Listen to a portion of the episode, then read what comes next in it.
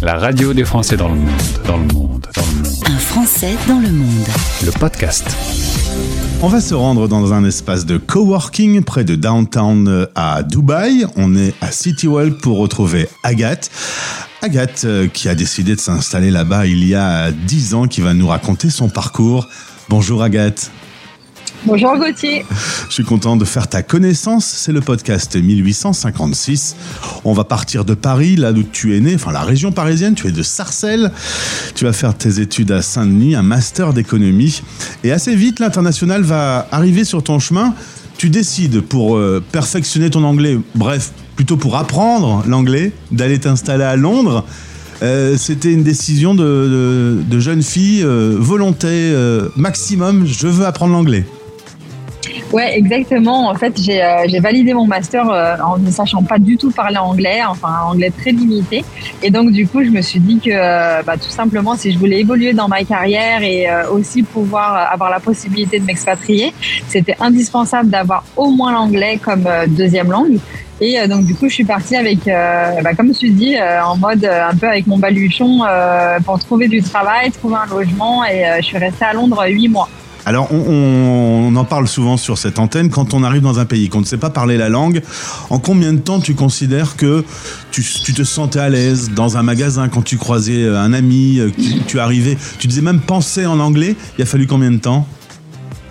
Ben moi, je dirais que c'est à partir de deux mois, euh, deux mois, deux mois et demi, que vraiment on, commence à se sentir euh, à l'aise. Euh, nous, les Français, on a un défaut, c'est qu'on est très timide aussi par rapport aux, langues. Même si on est capable de s'exprimer, on a toujours peur de faire des fautes, etc. Et le fait d'arriver dans un pays et de devoir de toute façon, ne serait-ce que pour commander à boire ou, aller faire ses courses, quand on est obligé d'utiliser cette langue, bah, du coup, on se lance et on se rend compte qu'au final, tout le monde nous comprend et que ça sert à rien d'avoir des complexes. Donc, donc ça, je dirais que c'est venu très rapidement, mais vraiment euh, euh, pouvoir euh, faire une sortie avec quelqu'un qui est uniquement anglophone, passer toute une après-midi avec quelqu'un, que je dirais que c'est à peu près au bout de deux mois, ouais, que je me sentais bien. Là-bas, tu bosses dans un magasin, donc une, une vie classique.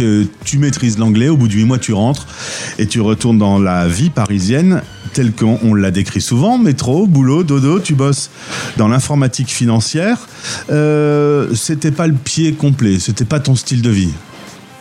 Non, non, non, c'était euh, très bien. Enfin, le temps que ça a duré, c'était plutôt top. J'ai fait ça pendant cinq ans, Euh, mais c'était euh, donc très passionnant parce que j'ai découvert le monde de l'informatique, le monde de la finance que je connaissais pas du tout. Mais voilà, très euh, un, un petit peu un monde de requin euh, au boulot euh, la journée. C'est-à-dire que tu peux pas te permettre de laisser ton ordi ouvert ou ou voilà, même quand tu es en vacances, il faut être sur le pont, euh, quand tu es malade, etc. Donc c'est euh, assez fatigant. Ouais, voilà, assez fatigant, assez stressant, un peu l'impression d'être tout le temps euh, sur le fil. Et euh, à côté de ça, une vie parisienne dans laquelle je me suis éclatée en étant euh, jeune, euh, jeune diplômée, jeune active, et sur lequel je me, je me projetais pas. En fait, euh, pour, euh, pour du long terme, pour les 20 ans euh, qui arrivent, encore moins pour fonder une famille. Et euh, donc, du coup, j'ai décidé, euh, c'est à ce moment-là que j'ai décidé de partir euh, à Dubaï, tenter l'aventure. Alors tu décides avec ton mari en 2013 de t'installer à Dubaï. Dubaï à ce moment-là n'est pas très connu des Européens. Il y a beaucoup d'Indiens, de Libanais, d'Asiatiques, pas beaucoup d'Européens encore une fois. Euh, et en tout cas, c'est exactement l'ambiance que tu recherchais. Tu voulais ne pas te sentir étrangère et comme la ville est très cosmopolite, l'ambiance te plaisait. C'est vrai qu'une expatriation, c'est pas forcément facile euh, au début, c'est pas facile euh, pour. euh, Enfin, ça dépend des endroits où tu t'expatries, en fait, je dirais. Et moi, ayant vécu à Londres, où tes collègues de travail, c'est des gens qui ont déjà leurs amis, qui ont leur famille sur place, etc. C'est difficile de se créer un, réel entourage, en fait, avec des gens du cru, en fait, des gens qui sont euh, là. Quand tu es dans un endroit hyper euh, international et cosmopolite, comme des villes Hong Kong, Singapour et Dubaï, bah, du coup, c'est beaucoup plus facile. C'est beaucoup plus facile de s'intégrer. On est tous plus ou moins euh, un peu déracinés et tous en demande en fait de créer des nouvelles relations et se recréer un entourage. Donc voilà, Dubaï, c'était un super compromis pour moi. Euh, parce que c'est pas trop loin euh, de la France. Il n'y a pas un décalage horaire qui est énorme aussi pour euh, garder contact avec sa famille et ses amis. Et en même temps, un climat top et une économie hyper florissante. Une petite fille va naître à Dubaï. Je t'ai demandé si tu avais facilement décidé de, naître de, de faire naître ton bébé à, à Dubaï plutôt qu'en France. Et là, tu m'as dit, euh, en France, euh, j'avais l'impression quand j'y étais de revoir un ex parce que c'était quelqu'un d'autre, c'était un autre pays. euh, tu, tu revenais, mais Paris, c'est un lieu de vacances du coup pour toi maintenant.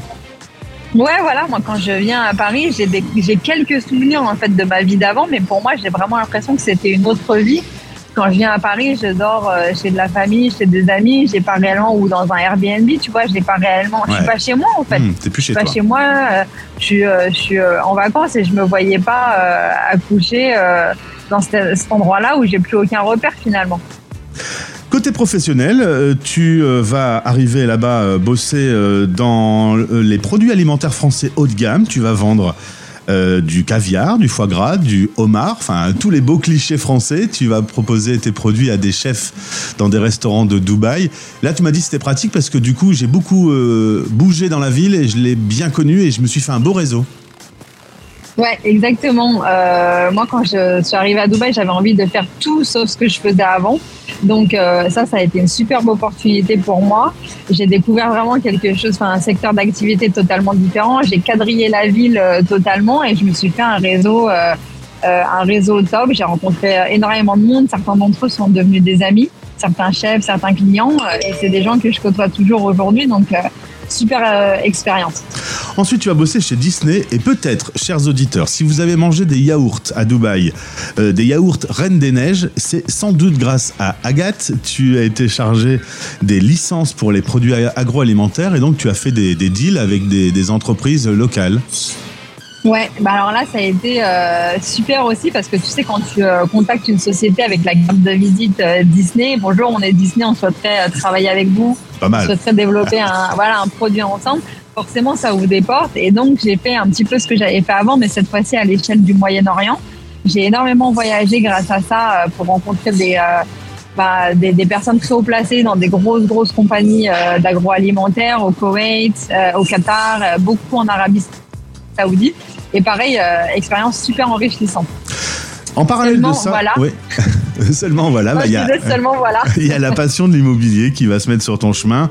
Euh, tu vas décider en 2019 de monter ta boîte, une agence immobilière uniquement sur le domaine du neuf. Tu, achats, tu achètes et tu vends plutôt euh, au service d'investisseurs qui veulent trouver les bons quartiers où s'installer.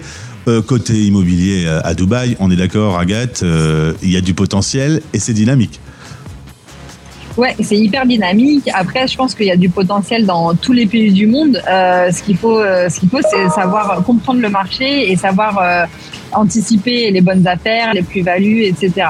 Ici à Dubaï, on est sur un, un- un- une ville qui est encore en construction. Euh, on a des quartiers qui n'existaient pas quand moi je suis arrivée et qui aujourd'hui sont des quartiers euh, super matures, super euh, sûrs en termes d'investissement. Et on en a qui sont en train de sortir de terre aujourd'hui et qui seront euh, les nouveaux, euh, enfin les centres-villes de demain en fait.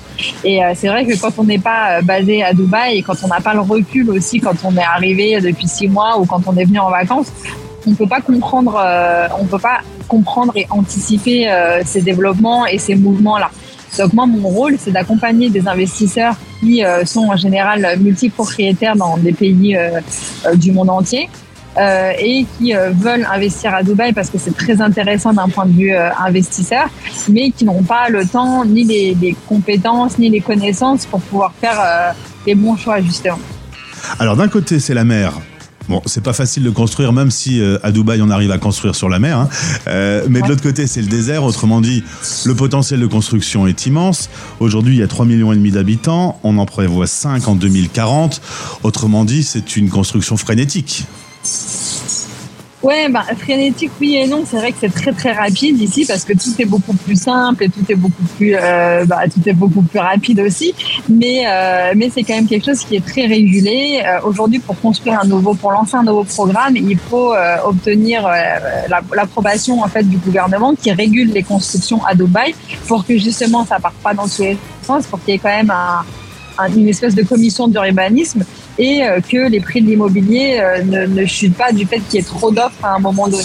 Donc euh, c'est rapide, c'est impressionnant parce qu'en plus c'est des, des projets pharaoniques en général, mais c'est pas non plus le Far West. Ça, c'est important aussi de le dire. Le métro boulot dodo parisien est bien loin de toi aujourd'hui. Euh, oui, oui, bien sûr. Bah, comme comme euh, je disais euh, tout à l'heure, moi, quand je reviens à Paris, c'est pour moi c'est une autre vie. En fait, j'ai pas réellement de souvenirs de ma vie parisienne. Au final, ça, ça me paraît très loin. Et c'est vraiment des souvenirs lointains. On est carrément sur un autre lifestyle maintenant. Ta ville, c'est Dubaï. Ouais. Un petit mot aussi sur les origines de papa-maman. tu as un nom Krotki, ça? Krotki, on dit? Oui, euh, exactement. Via ton papa de la République tchèque et via une maman corse. Euh, t'aurais pu t'installer en République tchèque, t'aurais pu te poser en Corse, qui aurait été euh, un autre style de vie aussi. C'est marrant le choix de Dubaï. Comment, avec ton, ton conjoint, comment c'est Dubaï qui est sorti du lot? Bah, déjà, on était des jeunes actifs, euh, urbains, euh, habitués à la vie parisienne, donc on n'avait pas envie non plus, tu vois, je ne me serais pas du tout vue euh, en, République tchèque ni en Corse, pas du tout. donc on cherchait vraiment une ville comme ça, ultra dynamique, on cherchait un endroit où, où l'économie, où, ça boom en fait, où on n'est pas un petit hmm. peu... Tu sais, moi, je suis arrivée sur le marché de l'emploi en 2008, au moment de la faillite de Lehman Brothers, de la crise des subprimes, et, et en plus dans le secteur de la finance. Donc j'ai un peu toujours travaillé euh, dans euh, dans un, dans un environnement un peu morose économiquement, où on nous parle de crise, de budgets qui sont coupés, qui sont gelés, de licenciements, etc. Et j'avais envie de vivre dans un endroit, j'étais hyper volontaire, je voulais vivre dans un endroit où on est optimiste, euh, où l'économie se développe, où le marché est porteur. Donc, donc Dubaï, ça faisait partie de ces endroits-là. Sinon, il y avait aussi, on a envisagé l'Asie du Sud-Est type Malaisie, euh, Singapour, etc. Mais euh, c'est quand même très très loin de nous géographiquement et culturellement aussi. Il, y a un, il y a un décalage horaire qui est euh, hyper important avec l'Europe. Donc pour garder le lien avec la famille et les amis, c'est pas facile. Et voilà, Dubaï, du coup, on s'est dit, bah écoute, pourquoi pas? Ça correspond à tout ce qu'on recherche. Voilà, allons-y, essayons. Et dernière question, justement, ta famille qui est restée en France. Aujourd'hui, la France euh, est un petit peu dans une drôle d'ambiance. Euh, on peut dire qu'il y a une rupture entre le peuple et euh, la direction politique du pays. On ne s'entend plus, on se comprend plus, ça se dispute. Il y a des grèves, il y a des révoltes. Comment on vit ça quand on est français, basé à quelques centaines de kilomètres de son pays natal? On surveille les infos ou on se dit oh là, je, laisse ça sur le côté? Bah, ben écoute, euh, un peu des deux. Moi, j'écoute la radio euh, française euh, tous les matins, tu en me préparant, en prenant mon petit déj. Et on va dire c'est mon shot de d'actualité française quotidien. Et après, j'y pense plus du tout. Donc, donc parce que c'est pas notre quotidien réel en fait. donc du coup, c'est vrai que ça paraît très loin ça m'intéresse parce qu'effectivement, j'ai encore tous mes amis et ma famille qui vivent en France. Et c'est vrai que quand je rentre chaque année, on se rend compte que les gens, euh, c'est pas facile, quoi. Les gens souffrent, euh, euh, le l'environnement est un peu triste. voilà, moi, mes parents, ils sont retraités, donc ils sont pas impactés par par, par toutes les réformes là qui arrivent, mais on voit que voilà, tout le monde s'inquiète et que c'est pas c'est pas la fête, quoi. Donc on compatit, mais en même temps, c'est quelque chose qui c'est plus nos, problématiques à nous en fait, parce que plus là, ça fait 10 ans, 10 ans c'est une tranche de vie, c'est quand même long, et on se voit pas revenir non plus. Et, justement, ma dernière question, c'est que visiblement, euh, la suite euh, va se poursuivre là. Tu te sens bien là? Tu as trouvé ton business, la famille euh, se met en place, donc il n'y a pas de raison de bouger. Ben, pour l'instant, non, j'ai aucune envie de bouger. Après, voilà, je suis, toujours aussi au fait de, de nouvelles opportunités, donc je suis à l'écoute.